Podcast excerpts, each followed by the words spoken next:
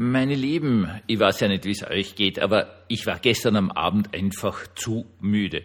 Ich gestehe, dass je älter ich werde, desto härter trifft mich die Zeitumstellung. Ich bin wirklich nach der Zeitumstellung, ist jetzt wurscht in welche Richtung, eine Woche lang, ja, unterm, ja, einfach, na, ihr versteht schon, was ich meine. Entschuldigung, dass ich mich nicht gemeldet habe. Es war ein total schöner Gottesdienst, total netter Tag. Es hat wirklich passt, aber ich war flach. Ja, einen Punkt äh, wollte ich schon sagen. Äh, morgen am Dienstag wird in den USA kommen diese berühmten Midterm Elections. Also in der Mitte der Amtszeit des US-Präsidenten wird immer gewählt. Und äh, wir dürfen eins ja wohl nicht vergessen. Ja, die USA waren äh, gerade auch in Österreich nach dem Zweiten Weltkrieg jener Staat, der irrsinnig viel hineingesteckt hat in Demokratisierung und volksbildnerische Programme und, und, und, dass die Leute mal vielleicht kapieren könnten, was Demokratie ist.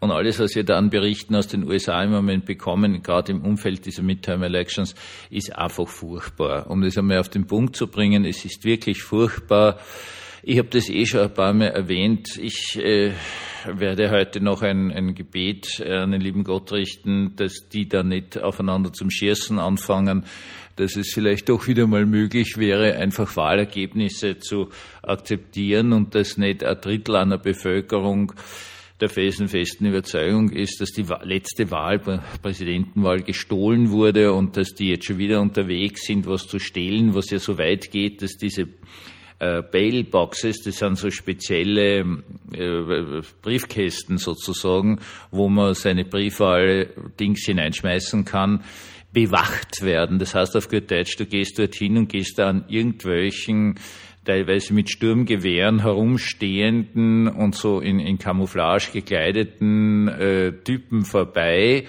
die die Wahl beschützen wollen. Ja, witzigerweise stehen die nur in schwarzen Gegenden. Ja, es ist doch schon eine schöne Aussage und witzigerweise sind alle Angehörige dieser Milizen allesamt weiß. Also, oh, ja, es ist furchtbar, dass ein, ein, ein Land, das wirklich mal Demokratie gebracht hat und wirklich dort gestartet ist, jetzt verkommt anscheinend mit einem Drittel der Wählerschaft zu den abstrusesten, lächerlichsten Verschwörungstheorien und sollte dort jetzt irgendwas passieren, muss man ganz ehrlich sagen, dann wäre das für die ganze Welt nicht fein. Herzlich willkommen zum Tagebuch eines Pfarrers von eurem Hans Spiegel. Also, schöne Geschichten aus dem Konfirmandenunterricht und der Schule. Äh, wir hatten ja, vielleicht habt ihr den Podcast gehört, jetzt vom, vom letzten Sonntag Predigt und so weiter und so fort, Reich Gottes und geht schon und danach Konfirmanden und heute habe ich das aber recycelt, auch in der Schule. Und das eine Mädel, die ist total lieb, die hat dann im Konfirmandenunterricht gesagt, also das kann man wirklich Mädel sagen, wie sie 13 ist, ähm, hat sie dann gesagt, ja, so nach dem Tod, da kommt man ins Reich Gottes, kurze Pause, oder man wird wiedergeboren. Jetzt hat's mich schon ein bisschen gerissen, äh, dass offenkundig äh, in diesem Fall wie viel Jahr, ja, sechs Jahre kompletter evangelischer Religionsunterricht und jetzt ist sie im siebten Jahr, noch immer keine Wirkung hat. Und äh, das ist natürlich zuerst einmal zu erklären, weil christliche Grundaussagen in der Presse, in den Medien, Fernsehen, sonst wo einfach nicht mehr vorkommen im ganzen deutschen Sprachraum. Es gibt viele Medien, die prinzipiell nichts Christliches haben wollen, aus dem sehr einfachen Grund, weil dann tobende Atheisten anrufen, E-Mails schreiben, sich aufregen, im Internet irgendwo schreiben, bis hin zu aufrufen, irgendeinen Sender zu boykottieren und so weiter und so fort, äh, ist klar, währenddem also irgendwelche fernöstlichen Geschichten also völlig problemlos durchgehen. Also kann man das zunächst einmal so erklären. Und sie hat da auch gar keinen Widerspruch gesehen, witzigerweise, zwischen der christlichen Vorstellung, dass es dann eben eine Auferweckung der Toten gibt, jüngstes Gericht, passt schon, Reich Gottes, ähm, und auf der anderen Seite von der Wiedergeburt. Heute äh, hat das Ganze sich noch gesteigert, weil da hatte ich dann entzückende junge Damen im Alter von 17 vor sich, wo ich dann gesagt habe, ja, also Reich Gottes und ewiges Leben habe ich dann vorsichtshalber nur dazu gesagt. Äh, und die eine so, wer würden ewig leben? Also hier liegt offenkundig ein ganz, ganz, ganz massives Missverständnis vor in, in der Ebene, dass das Leben im Reich Gottes halt sozusagen so auf der Erde stattfindet mit den ganzen gleichen Kalamitäten und Schularbeiten. Sie ist 17, sie geht in die Schule äh, und so weiter und so fort. Wir haben dieses äh, Missverständnis dann, glaube ich, relativ gut ähm, aufheben können. Aber an diesem Punkt eine religionswissenschaftliche Bemerkung. Offenkundig starten alle Religionen das sehen wir an den ganz alten Geschichten, zum Beispiel im Hinduismus, eindeutiges sogenanntes zyklisches Denken. Das heißt, äh, denken Sie an den Mond, vorhin gerade geschaut, Vollmond, voll cooler Vollmond und wunderschön und der, der schrumpft ja wieder auf nichts zusammen und dann geht er wieder auf, bis er wieder riesengroß ist und so weiter und so fort. Ähm, dass das hier jetzt mal der Beginn von Religion ist. Diese Religion kennt, kennen dann zunächst einmal auch keinen Tod. Das sind diese ganz, ganz primitiven, ganz urtümlichen Religionen, kennen keinen Tod, sondern der Körper, zack, aus, batsch, bumm, bist tot und lebst dann weiter als Ameise oder wo's weiß ich wo's. Ähm, interessanterweise ist dieses zyklische Denken auch ein Denken, das Kinder haben.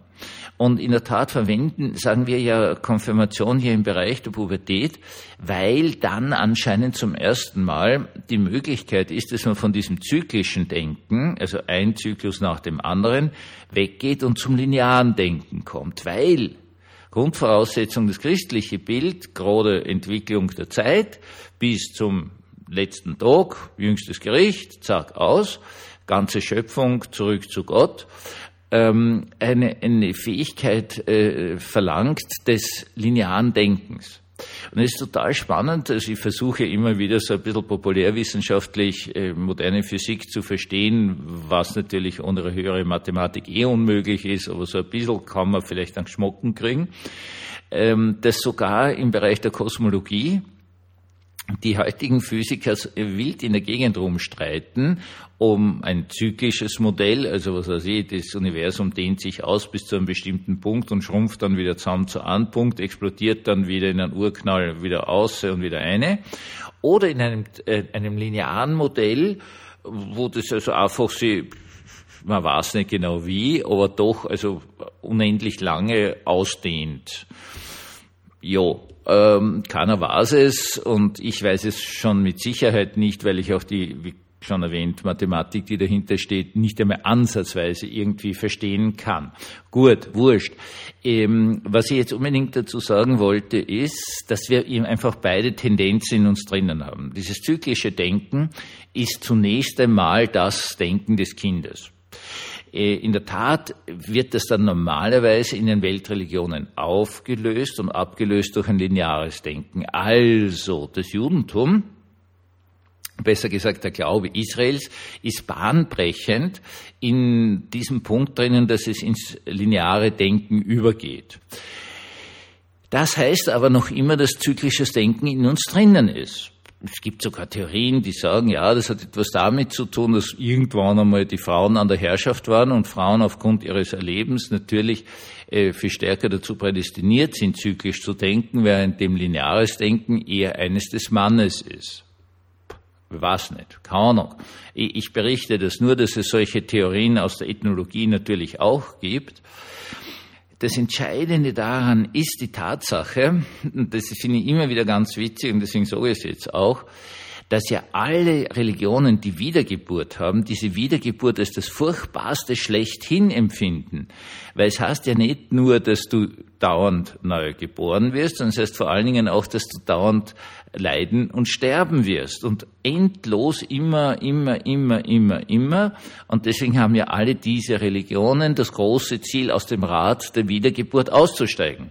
Das ist es, was es wirklich bringt. Das ist dann diese Vorstellung des Nirvanas, die völlige Auslöschung bedeutet. Dann ist halt endlich einmal Ruhe. Stell dir das vor, milliardenfach neu geboren zu werden, ist natürlich auf die Dauer schon ein bisschen anstrengend die christliche Vorstellung, zu Gott zu kommen, mehr kann man dazu jetzt nicht wirklich sagen, ist natürlich eine, wo diese Ruhe dann eintritt. Weil eines ist ganz klar.